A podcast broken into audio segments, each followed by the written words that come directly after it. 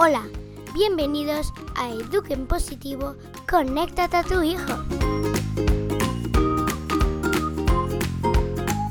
Estás escuchando a Mariana Sánchez.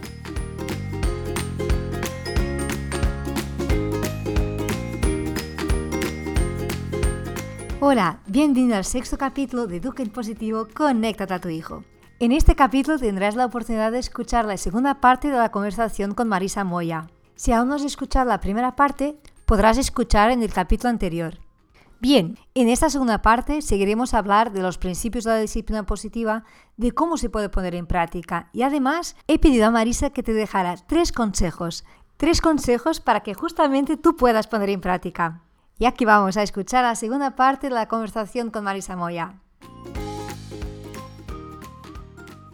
Cuando iniciábamos esta conversación te decía la disciplina positiva lo que hace es ayudarnos en esas prácticas eh, ineficaces y para darnos una grandísima pista, todos los criterios están fundamentados en lo que necesitan los niños. Vamos a trabajar desde la, la necesidad infantil. Y la disciplina positiva lo que hace es que para llegar a la mente abre la puerta del corazón eh, el corazón, estoy hablando metafóricamente, quiero decir que si tú no conectas con el cerebro emocional infantil, que es el que más dotado está en la infancia, es muy difícil acceder a cerebro superior. Y este suele ser un fallo adulto, ¿no? Eh, todos los sermones y estas prácticas que tenemos de querer trasladar a los niños, pues todo eso que al final se convierte en adultismos, se trata de cerebro racional y, francamente los niños cuando están con comportamiento inadecuado, el cerebro racional no está ahí presente, lo que es una emoción desbordada. Ellos casi siempre están en un sentimiento de inferioridad porque son pequeños, porque no saben, porque no tienen competencias, porque no tienen habilidades.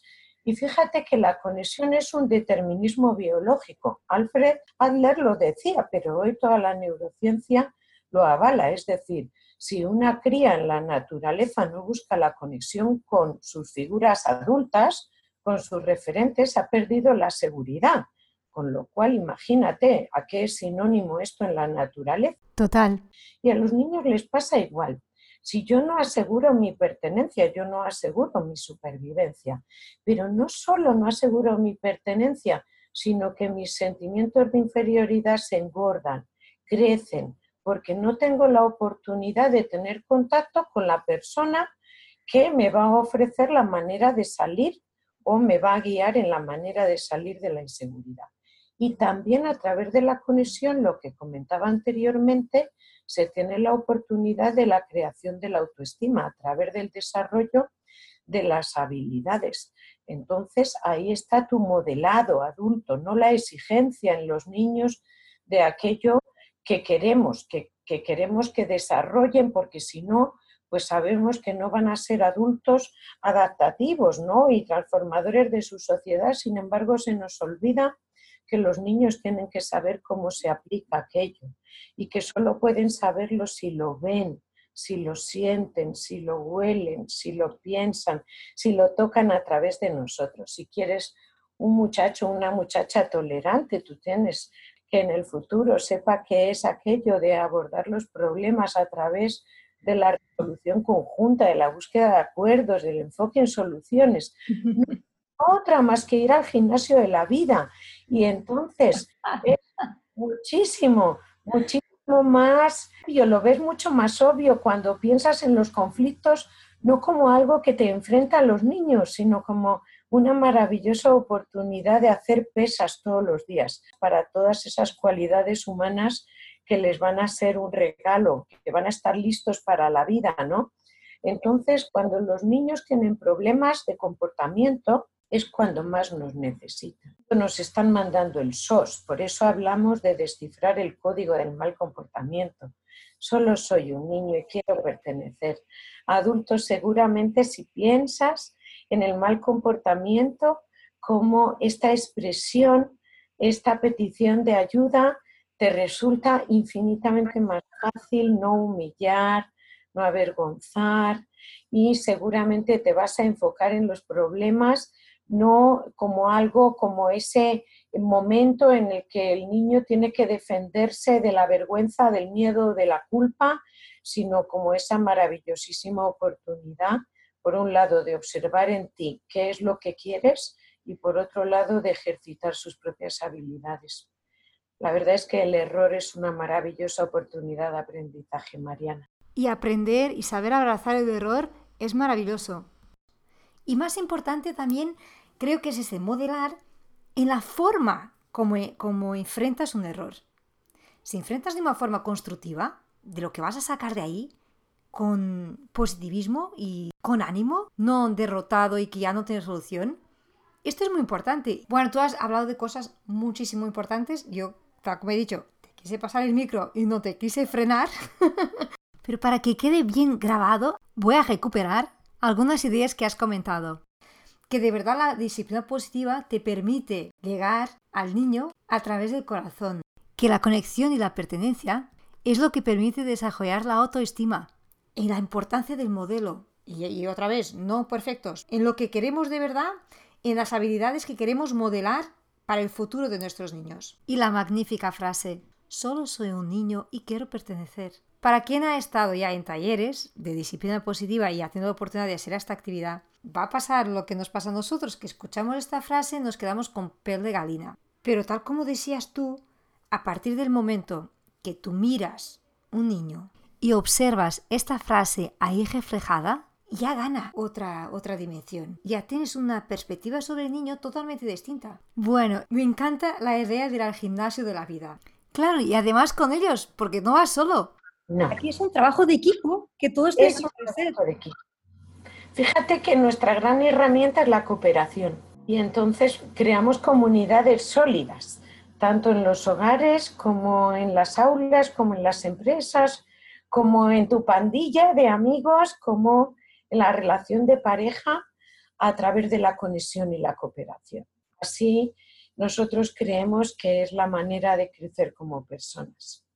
Eh, no estamos solos, Nadie puede desarrollarse eh, solo sin tener conexión con los demás y esta es la manera de progresar y de trascender como ser humano.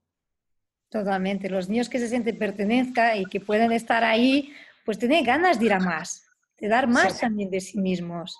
Y no tener miedo eh, a cuando se equivocan. Esto es, eh, es decisivo, es decisivo, ¿no? Que los niños no lleguen a la conclusión de que son un error porque han cometido una equivocación, ¿no? Pues es que lo estoy intentando, esto es significativo. ¿Significa de qué? De que tienes la motivación por querer mejorar. Y si te has equivocado en esta ocasión, los niños tienen que vivir relaciones que supongan entornos de fortaleza y de seguridad, entornos libres de miedo y, culpa, porque si no, Mariana, ellos no van a querer hacer una revisión de cuáles fueron sus sentimientos, de cuáles fueron sus pensamientos, de qué decisiones tomaron. En definitiva, no van a querer explorar las consecuencias. Y así es como se ejercita la responsabilidad, la responsabilidad personal, no la externa, no la que depende de otros.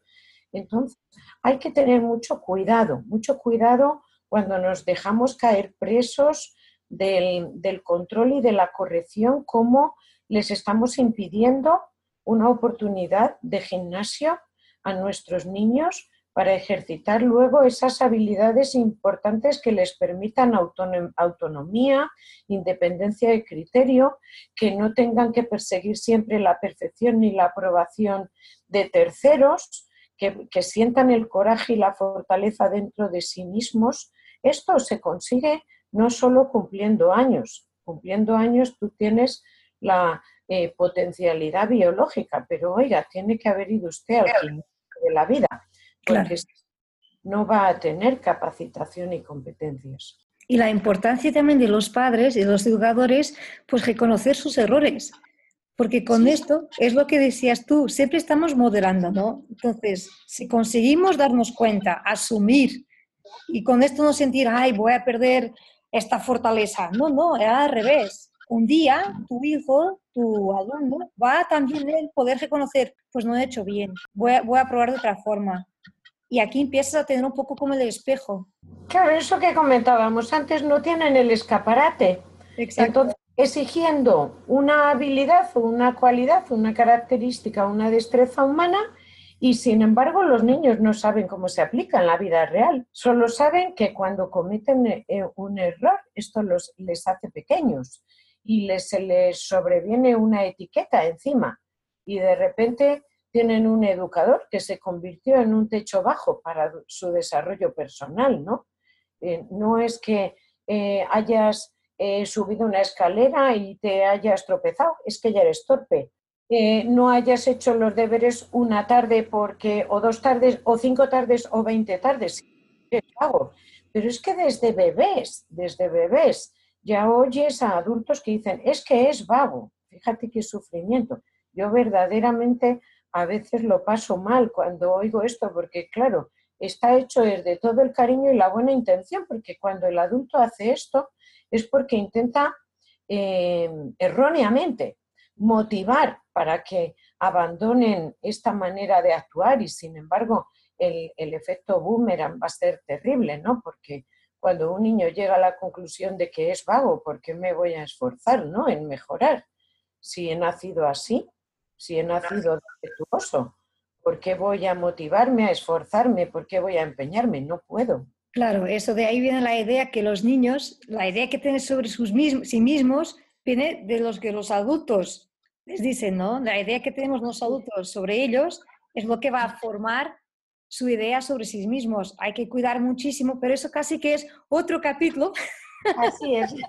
para hablar del tema etiquetas, que es un, un tema además que lo tengo mucho cariño, que lo hacemos a menudo sin darnos cuenta, pero no podemos meter todo en, este capítulo, sino los padres que nos están escuchando ya se pierde. Yo te invitaría a ser un poco, bueno, dejar los principios así, por tópicos que defiendan la disciplina positiva, para que los padres ahora que dejan de escucharnos se quede muy claro de dónde vamos a sentar todo esto.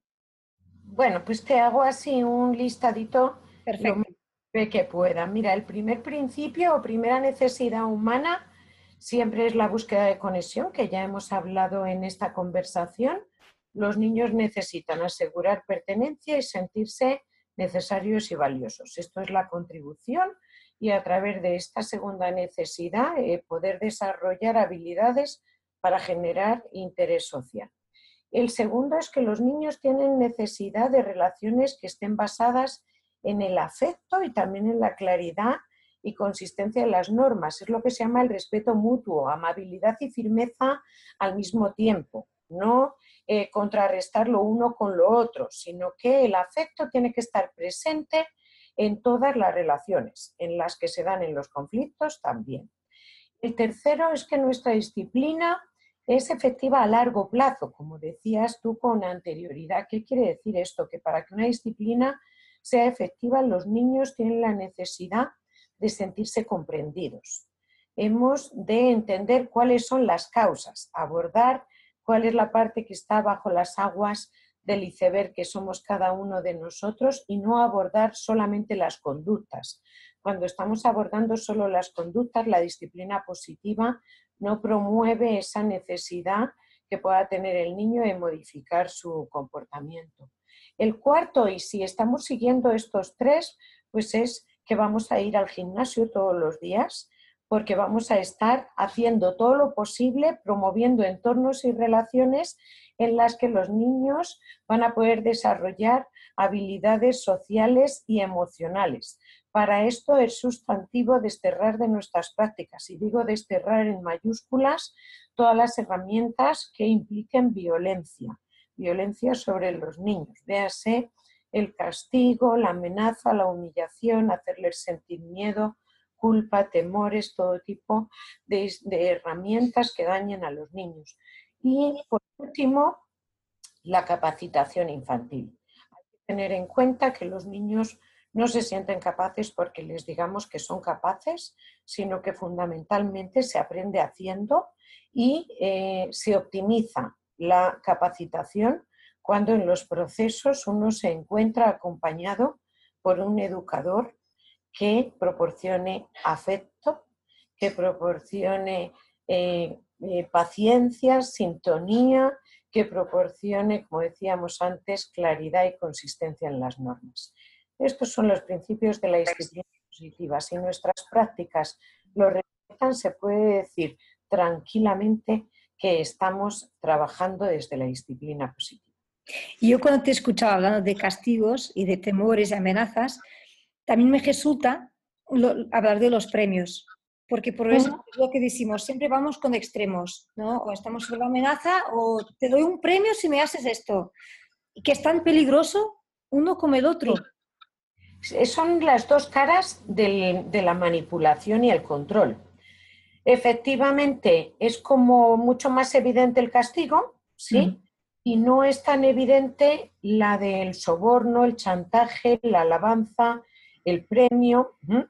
Eh, pero de igual manera estás condicionando a la persona, estás intentando hacer dependiente, como decía antes, de juicios de terceros y en definitiva, pues eso que comentamos siempre en nuestros talleres, pues hay que saber que cuando yo estoy practicando la alabanza, cuando estoy basando las prácticas en la competitividad o en el premio, lo que estoy favoreciendo es el gimnasio de adictos a la aprobación es, muy peligroso. Bueno, es que son muchos temas. Esto de, hacer una introducción a disciplina positiva, que además nos apasiona, siempre nos queda corto. Les queremos abrir la ventana, entender un poco de qué va este mundo, de los resultados que de verdad no es para mañana, no es para hoy, que tenemos que empezar en nosotros mismos, sin miedo de equivocarnos, que a lo mejor un día, y esto creo que también es muy importante, un día sale muy bien, hay otros que no salen. Claro. No pasa nada. Así es, porque es a largo plazo. Yo en los talleres siempre comento que debemos alejarnos de la trampa de la urgencia. Cuando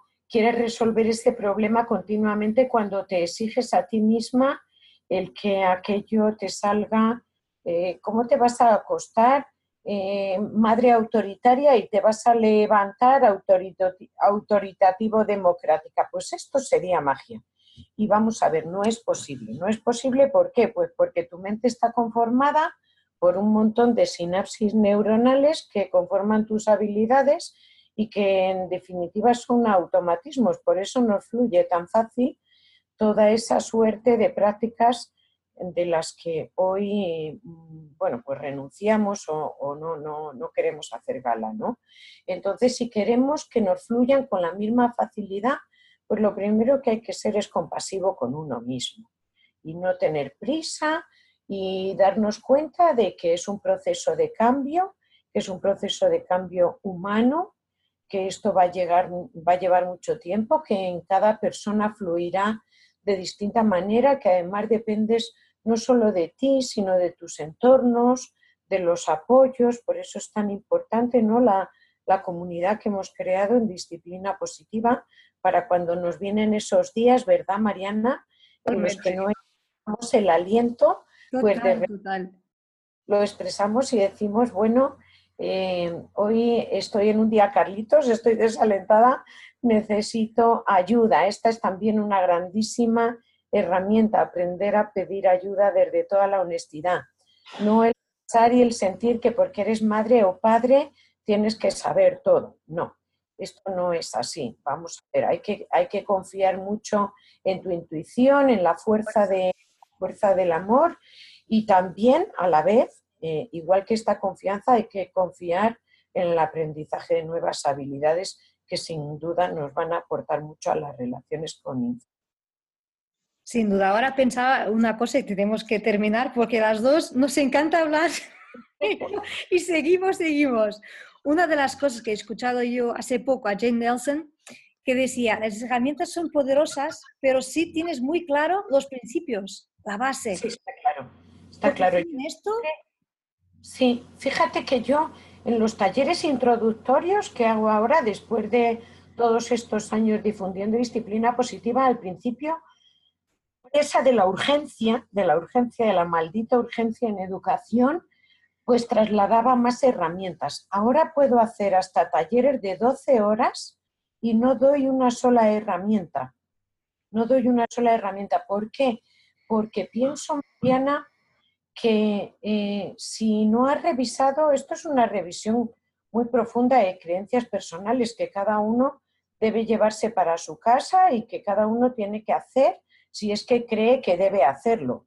Y también tienes que revisar pues cómo estar siendo parte de la formación de creencias, del proceso de formación de creencias de los niños eh, que, bueno, a los que acompañas, ¿no?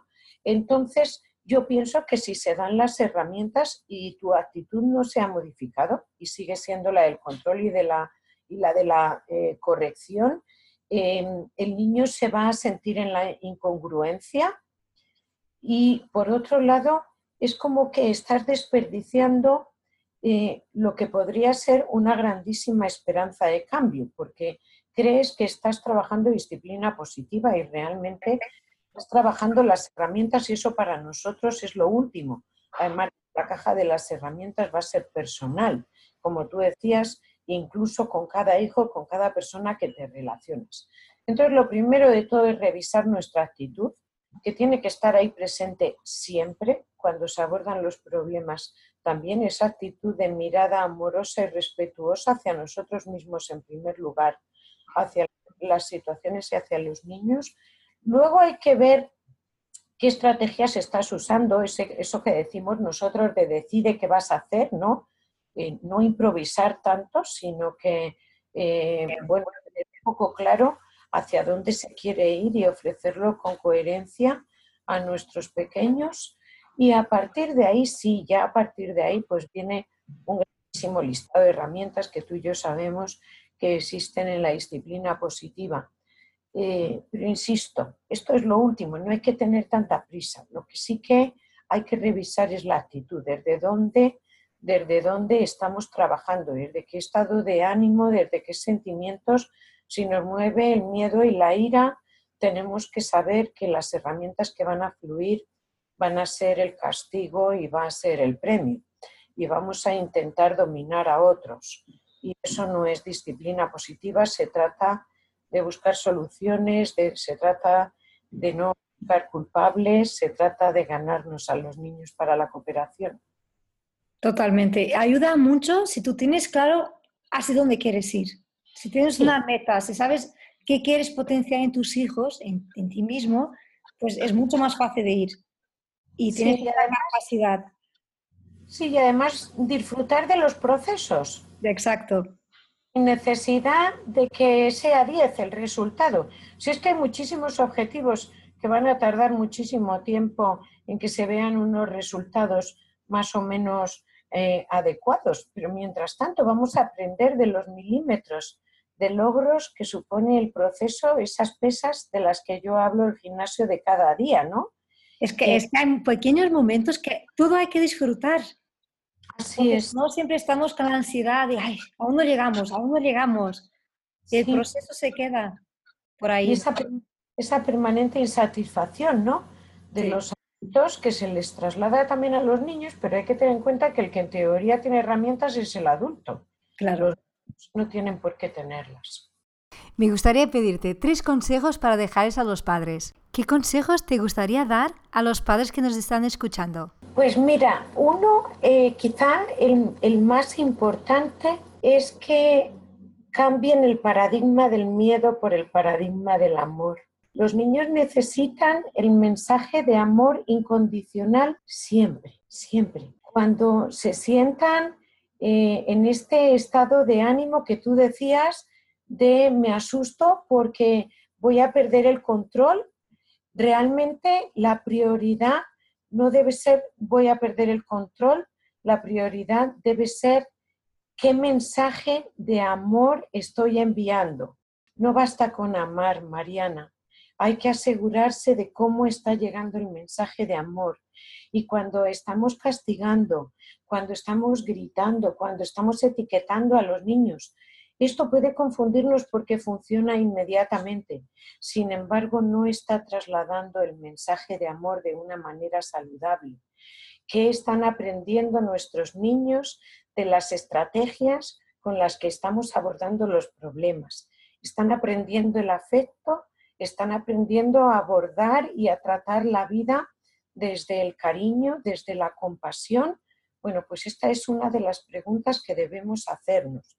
Qué habilidades ayudé a desarrollar a mi hijo, a mi hija, a través de la eh, estrategia o de la práctica que abordé. Otra eh, orientación es que cuando no, lo sepan, no sepan qué hacer, porque sí que es cierto que se ha creado como un cierto vacío. Hemos eh, hecho esa reflexión de la que hablaba al principio, de esto no lo quiero repetir, esto no quiero hacerlo porque sé que no es beneficioso ni para ellos ni para nadie y no va a ser bueno para la sociedad. Sin embargo, nos encontramos de momento eh, sin herramientas. Cuando nos pase esto, eh, eh, mi orientación es parar y hacerse dos preguntas. Si yo fuera tú, si estuviera en tu situación, si fueras tu hijo o tu hija, ¿qué tendría que hacer este adulto o qué tendría que dejar de hacer? Y, tal vez por ahí conectemos con lo que llevamos dentro. Si lo llevamos dentro, lo que pasa es que han sido tantos años de prácticas irrespetuosas que a veces se nos olvida que lo importante es asegurar la dignidad y el respeto de todos en una situación de conflicto.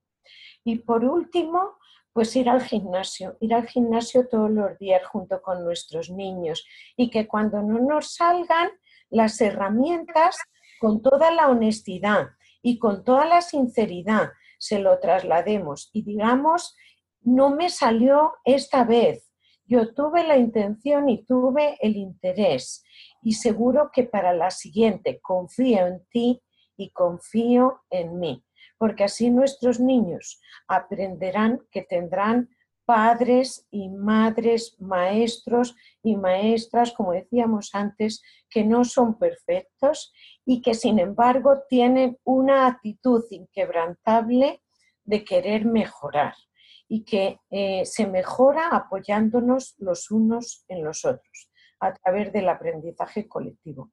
Y por supuestísimo, los niños son unos grandísimos maestros. Marisa, ha sido un placer tenerte, bueno, como la primera invitada de Educa en Positivo, Conéctate a tu hijo. Es una maravilla escucharte y yo me quedaría aquí hablando toda la tarde porque es una maravilla de verdad. Pero también creo que es importante poner poco a poco. O sea, si ponemos demasiada información, a lo mejor está un poco difícil de entender y por eso me ha sido muy importante pedirte el listado de los pasos, de los consejos que has dejado, que me parece una verdadera maravilla. Gracias por estar aquí, por compartir, por tu tiempo. Muchísimas gracias, Mariana. Me ha encantado contribuir y esta conversación, bueno, pues casi en familia, ¿no? Y es que, bueno, para las personas que nos vean, nos escuchen, pues haya sido significativa y valiosa decirles también que nosotras estamos también aprendiendo, que no somos expertas. Total. Estamos en el camino, que estamos en el mismo barco y remando en la misma dirección. Y bueno, pues ponerme a disposición, eh, bueno, pues de cualquier comentario o de todo lo que quieran los participantes, los oyentes. Bueno, si puedan tirar alguna duda, alguna cosa que quieran preguntar, totalmente. Y muchas gracias, Marisa. Gracias por estar aquí. Muchas gracias, Mariana. Abrazo grande. Un abrazo. Bueno, y aquí termino la conversación con Marisa Moya. Y para que te resulte más fácil, te voy a dejar en forma de tópicos los tres consejos que Marisa ha dejado, para que sea fácil ponerse en práctica. El primero, cambiar el paradigma del miedo por el paradigma del amor y verificar qué mensaje estamos pasando. El segundo, de que si no sabemos cómo actuar, parar, ponernos en lugar del niño y preguntarnos si fuéramos niño, ¿qué necesitábamos en ese momento del adulto? Y el último, el tercero, ir al gimnasio con nuestros hijos. Me encanta esta idea. Y aquí terminamos el capítulo de hoy. Si quieres dejar algún comentario o si tienes alguna pregunta, puedes enviar a marianasanchezpodcast.com o directamente a través de la cuenta de Instagram Mariana Net. Muchas gracias por estar ahí. Un fuerte abrazo y nos vemos en el próximo capítulo de Duque en Positivo, Conéctate a tu hijo.